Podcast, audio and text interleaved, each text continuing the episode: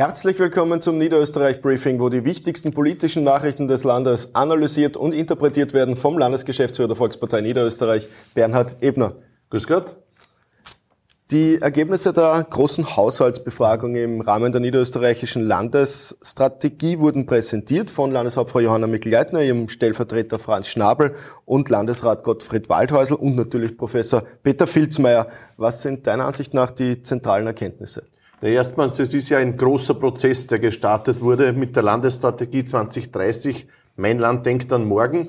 Und da gibt es ja mehrere Ebenen.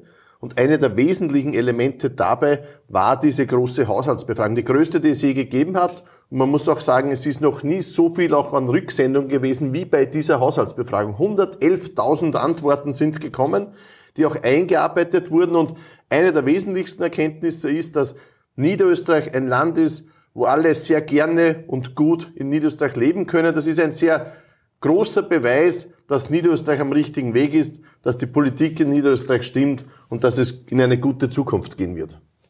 Einen sehr spannenden Artikel äh, haben wir in der aktuellen Nön, der dann in weiterer Folge auch vom Standard oder von der Krone aufgegriffen wurde. Äh, es hat sich jemand in Stellung gebracht als potenzieller Nachfolger von Franz Schnabel als SPÖ Niederösterreich-Chef Markus Bosset. Der hat auf Twitter jetzt wieder ein wenig zurückgerudert, dann wieder ein wenig nach vor. Äh, eine Art von Humor, aber wie siehst du das eigentlich? Naja, grundsätzlich mischen sich wir in parteiinternes der SPÖ in Niederösterreich natürlich nicht ein. Jeder hat seine eigenen Hausaufgaben zu machen. Spannend ist, dass diese internen äh, Reibereien scheinbar in der SPÖ nicht abreißen. Wir wissen ja, dass es in Bruck an der Leiter Reibereien gegeben hat. Wir wissen, dass in der Vergangenheit da Reibereien waren. Jetzt äh, anscheinend gibt es einen neuen, der an dem Sessel von Franz Schnabel sägt.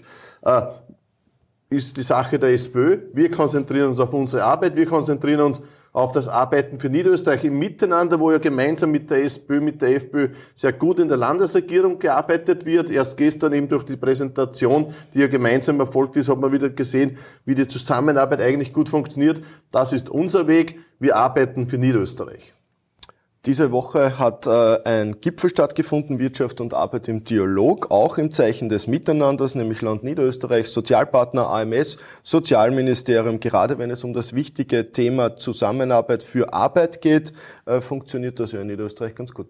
Ja, es war ein sehr erfolgreicher Gipfel gestern und das Wesentliche ist, es sitzen da alle Partner mit am Tisch. Da ist die Wirtschaftskammer, die Arbeiterkammer, das AMS, viele, viele mehr, die mit unserer Landeshauptfrau Johanna Mikleitner, mit dem Arbeitslandesrat Martin Eichtung und dem Wirtschaftslandesrat Jochen Danninger gemeinsam auch überlegt haben, wie können wir im Arbeitsmarkt noch erfolgreicher sein. Wir wissen ja, rund 100 Millionen fließen ja in den Arbeitsmarkt und davon 20 Prozent seitens des Landes und daher werden da ganz zielgerichtete Maßnahmen auch gesetzt. Ein Erfolg ist ja auch diese engen Zusammenarbeit, dass in Niederösterreich die Arbeitslosigkeit so niedrig ist wie seit 14 Jahren nicht. Also wir haben in manchen Bezirken eine Rekordbeschäftigung, zurzeit eher einen Arbeitskräftemangel als wie einen Arbeitskräfteüberschuss. Also ich glaube schon, äh, dass wir auf einem sehr, sehr guten Weg sind, was Arbeit und Wirtschaft bedeutet. Wir hoffen nur, dass dieser Weg auch anhält, weil natürlich durch die ganzen Herausforderungen in der Ukraine sehen wir auch, dass da und dort einige Herausforderungen auf uns zukommen werden.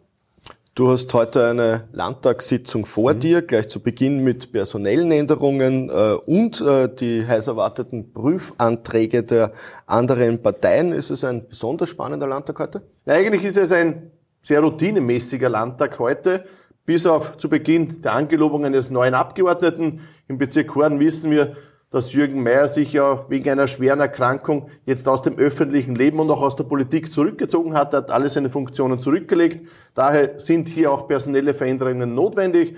Heute wird angelobt der Franz Linzbauer, Bürgermeister aus Langau im Bezirk Horn. Der wird im Landtag angelobt werden als neuer Landtagsabgeordneter für den Bezirk Horn. Als Bezirksparteiobmann wird der Ludwig Schleritzko äh, dieses Amt auch übernehmen.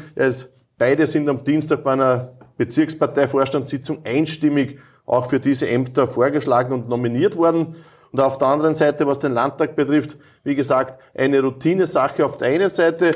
Auf der anderen Seite, was die Prüfanträge betrifft, da sind wir gespannt, wie die auch lauten, weil bis jetzt kennt noch keiner den Inhalt. Eines ist, steht fest, nach dieser anonymen Anzeige hat der unabhängige Parteientransparenzsenat des Bundes entschieden, dass hier keine Weiterverfolgung dieser Maßnahmen notwendig ist. Er hat das auch an den Rechnungshof des Bundes auch so weitergeleitet. Trotzdem bleibt die Opposition drauf, weil sie, klar, ein Dreivierteljahr vor der Wahl mit einem Frühstart quasi jetzt da wegen den Streit da so nach Niederösterreich hereintragen wollen und diesen Konflikt.